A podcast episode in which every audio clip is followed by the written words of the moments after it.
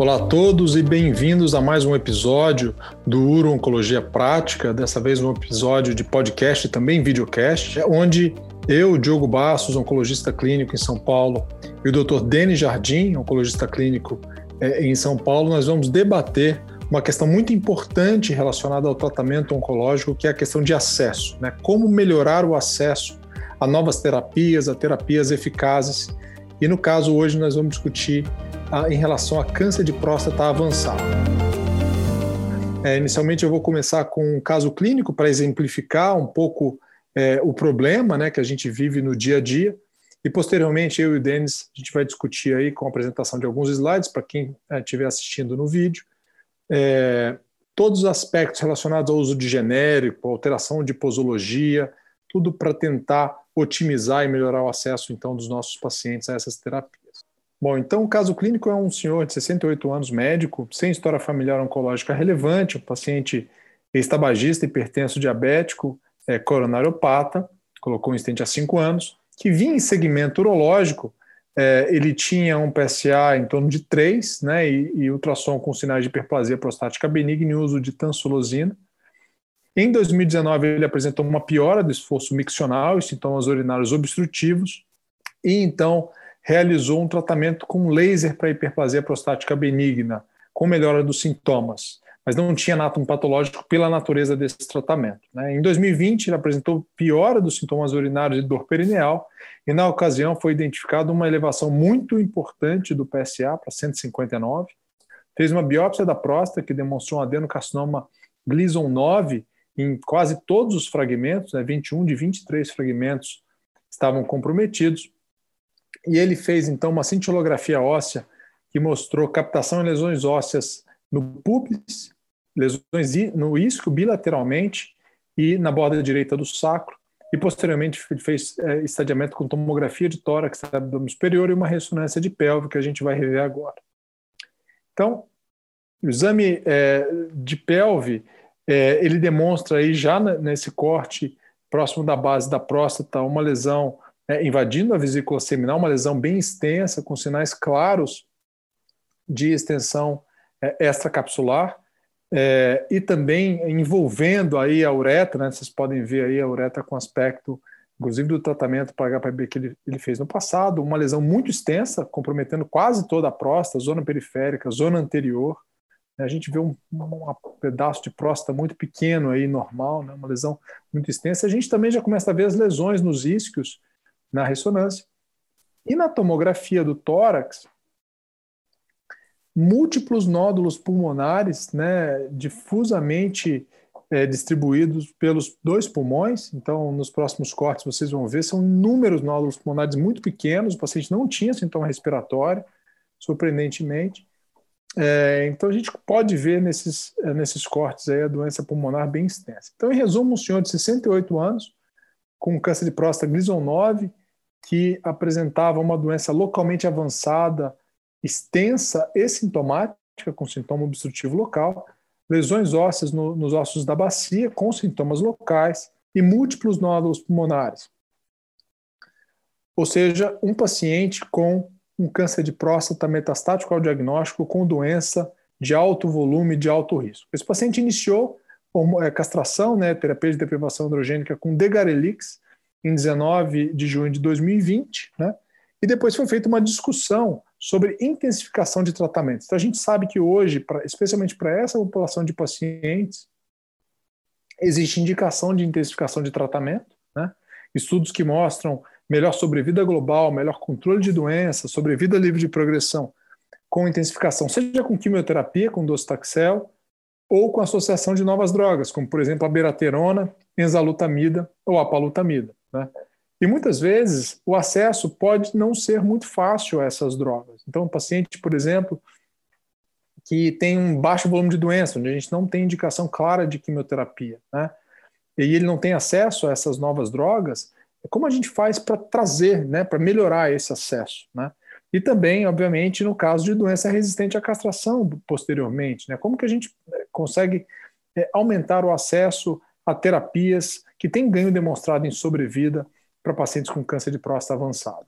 É muito interessante o caso, Diogo. Acho que ilustra justamente o paradigma prático de tudo. Né? A gente tem hoje bastante literatura, a gente discute nas nossas reuniões do Uroprática, nos podcasts, os grandes avanços do estudo clínico, mas a gente sabe que tem ali realmente um diferencial entre o que é apresentado como estudo versus o que a gente consegue fazer na prática. Então, colocou muito bem, né? Esse é um doente que teria um benefício claro de alguma associação. A questão é que, bom, esse tratamento é tão efetivo que muitas vezes o doente vai ficar 30 meses, 30 e poucos meses até a progressão. Então, é uma terapia de uso prolongado. Muitas dessas drogas, principalmente as drogas orais, não estão disponíveis no Sistema Único de Saúde. Tem pacientes hoje que não têm acesso aos planos de saúde, e não é um número pequeno de pacientes. E em algumas situações ainda, né, principalmente nessa indicação, hormônio sensível, tem situações em que o rol da ANS não cobra as medicações orais. Então, a gente tem que se preocupar em entregar o melhor tratamento da melhor forma possível. E, claro, fora as questões que são extensamente debatidas hoje, em sustentabilidade do sistema, em gastos crescentes da oncologia. Então, para isso que essa discussão de hoje é importante, e uma das formas da gente caminhar nesse sentido é a presença do uso de medicações genéricas na prática.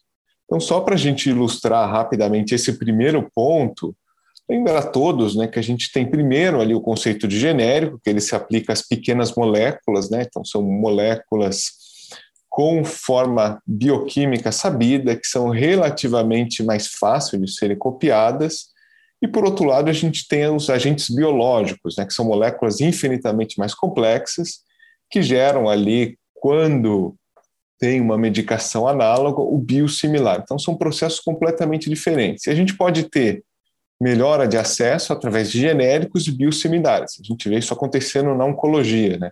Então, principalmente anticorpos monoclonais, alguns biosimilares entrando no meio, isso deve acontecer em algum momento com as imunoterapias, mas no nosso meio específico de hoje, a gente está discutindo ali drogas orais, uh, anti-hormônios, principalmente nova geração, cujo conceito é mais relacionado ao genérico, e que tem uma regulação própria, ela é relativamente mais simples que a do biosimilar, e ela necessita ali de alguns estudos de bioequivalência, e não necessariamente a gente vai ter estudos clínicos ali, seja ele estudo de, de equivalência ou de não inferioridade.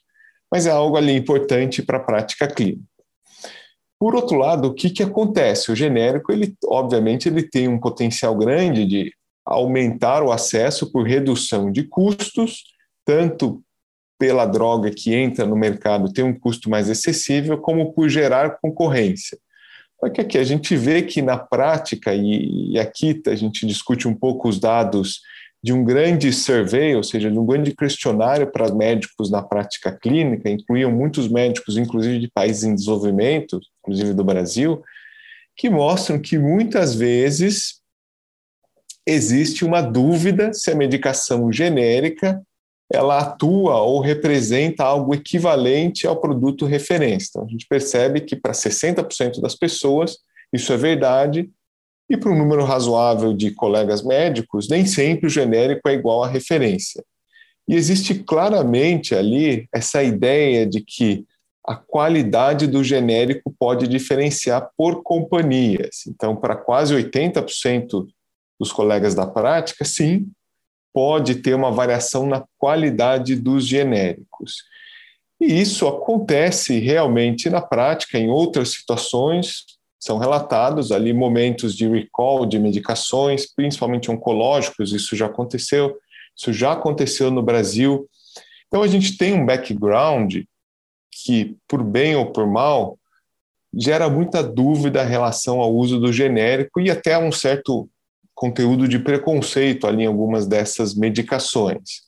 Você tem que levar em consideração que, óbvio, recall, problemas técnicos acontecem também com os referência. Muitas vezes isso não é tão bem, digamos, disseminado quando, quando acontece com uma medicação genérica. Então, nesse cenário, a gente tem um paradigma. Bom, a gente tem uma alternativa de melhorar acesso, que é importante tanto para o paciente individual, para aqueles que não têm uh, acesso direto, quanto para o sistema como um todo. Então, cada vez mais se discute como é que a gente tem ali, o que, que a gente faz para saber se aquela medicação faz sentido ou não, tem algum critério de qualidade de genérico. E acho que isso é o ponto que seria a primeira discussão que a gente vai ter hoje, de realmente entender que o genérico é algo possível dentro do sistema, ele faz sentido, ele tem seus benefícios, só que a gente realmente precisa de ferramentas para melhorar.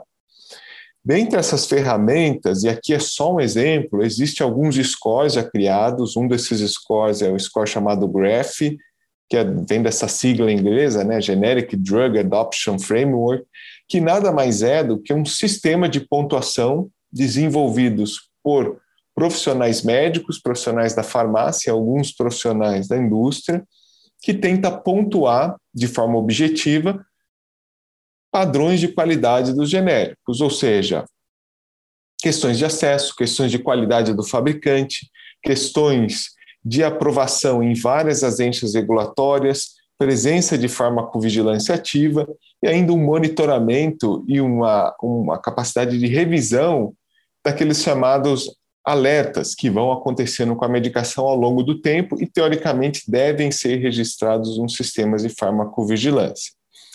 Então, esse, por exemplo, é um sistema que está disponível online no site, mas a grande mensagem é que, bom, o Graph é um sistema ele tem sim algumas limitações, sem dúvida. Eu acho que ele precisa de algumas adaptações para cada uh, para cada universo, né? Por exemplo, eu acho que ele leva muito em consideração aprovações por várias agências regulatórias do mundo. E isso pode, por exemplo, ser um problema para uma medicação que é desenvolvida e comercializada só no Brasil.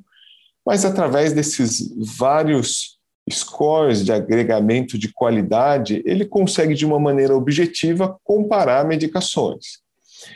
E aí, o que, que eu acho que no final é a grande mensagem? Né? Bom, a gente precisa ter alguma forma objetiva de avaliar. Então, se alguém está uh, lá no seu consultório, está numa clínica menor, você pode acessar uma ferramenta como essa, como o Graph. Se alguém está num centro maior é importante ter um, um, uma discussão multidisciplinar com a equipe de farmácia para que você tenha um próprio score, um score intra-hospitalar. No, no, nosso centro, por exemplo, a gente tem esse hábito de ter as reuniões uh, com a equipe geral do comitê de farmácia para justamente pontuar alguns pontos. Poxa, como é que está a farmacovigilância? Como que são a experiência dos outros centros? Tem algum relato? para a gente deixar de ter uma avaliação completamente subjetiva. Né? O fabricante A, ok, o fabricante B, talvez não. Isso permite ali que a gente mova no sentido de melhorar o sistema, assegurando qualidade para os pacientes. Afinal de contas, assim, uh, o custo sendo menor, mais pacientes a gente pode tratar e o maior benefício. Então, no final, assim, as opções terapêuticas por exemplo, para esse doente que o Diogo apresentou, elas estão lá validadas por estudos, mas entra na discussão a gente ter uma avaliação estruturada dessas opções. E isso inclui, sem dúvida, o acesso.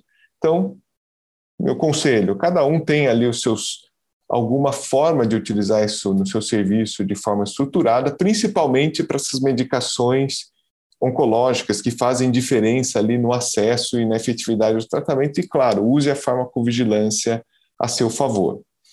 Então, esse é um ponto importante para a gente discutir acesso, e, é claro, tem outras alternativas que a gente tem. Não é mesmo, Diogo? O que, que você acha? O que, que você fez para esse paciente? Como foi a discussão? Bom, Denis, em relação ao, ao caso em questão, né, a gente discutiu a opção de fazer bloqueio androgênico mais quimioterapia ou bloqueio androgênico associado a uma das novas drogas inibidores da sinalização androgênica, e o paciente né, ele estava ativo, trabalhando, então a opção foi tentar evitar a quimioterapia. Das drogas orais, a discussão foi a biraterona, a palutamida ou enzalutamida. Eu coloquei para ele que são três drogas consideradas equivalentes nesse cenário, né? Os, todos os estudos mostram ganho de sobrevida com essas três drogas. É, existe uma questão de acesso, mesmo em relação a pacientes com convênio. Esse paciente em particular não tinha cobertura de convênio, né? E das três drogas, a, a opção que tem a droga genérica é a biraterona, então discuti com ele, é, ele foi avaliar, enfim, e acabou a decisão sendo para o uso de abiraterona genérica. Posteriormente, a gente discutiu posologia, se a gente iria manter a posologia é, habitual de bula de mil miligramas de estômago vazio ou uma dose reduzida após a alimentação, já que tem estudos que sugerem que nessa posologia de menor dose, né, de um comprimido pós-alimentação, possa ter uma maior absorção do, do, do, medicamento e ter uma eficácia semelhante. Né? Então, após uma discussão de prós e contras, esse paciente acabou indo para uso de abiraterona é, numa dose menor após a alimentação e teve uma excelente resposta, teve uma resposta quase completa no pulmão, o PSA praticamente zerou, ele está muito bem trabalhando e respondendo ao tratamento a um custo muito menor. Ele está usando a biraterona genérica, um comprimido pós-alimentação, quer dizer, ele está um quarto, é, né, 25% do custo da bioterona genérica quando, quando a gente utilizaria na dose cheia. Né? Então, tentar aumentar o acesso a uma drogativa nesse cenário. Acho que é bem interessante, né? porque Felizmente, hoje a gente tem essas possibilidades, essas ferramentas, né? Tem, sim, estudos randomizados da dose baixa com, com com, no café da manhã com baixa gordura, mostrando ali equivalência até uma certa superioridade na resposta de PSA. E isso acabou sendo incorporado hoje. Se você olhar o NCCN, tem a nota a respeito disso, permitindo esse uso. Se você olha o recente consenso de câncer de próstata para países em desenvolvimento, isso foi incorporado como uma opção recomendável. E quando a gente olha as discussões ali de congressos, um exemplo dessa foi por exemplo, o PC1, recentemente, o FISASE menciona ali que a biraterona é uma medicação hoje com genérico, que tem um acesso mais fácil. Então, a gente vê isso, um aceite até relativamente maior em, em, em países desenvolvidos do que, às vezes, em países em desenvolvimento. Acaba sendo curioso, né? porque aqui talvez seria onde a gente mais precisaria dispor desse tipo de alternativas. Só de curiosidade, você tem aconselhado como ali o doente no uso dessa da baixa dose? Alguma recomendação dietética específica, Diogo? Não, geralmente eu peço para o paciente usar após o café da manhã, sem uma recomendação específica, né? Eu só peço para ele, ele é, quer dizer, fazer a refeição completa, né? E não só tomar um café preto, né?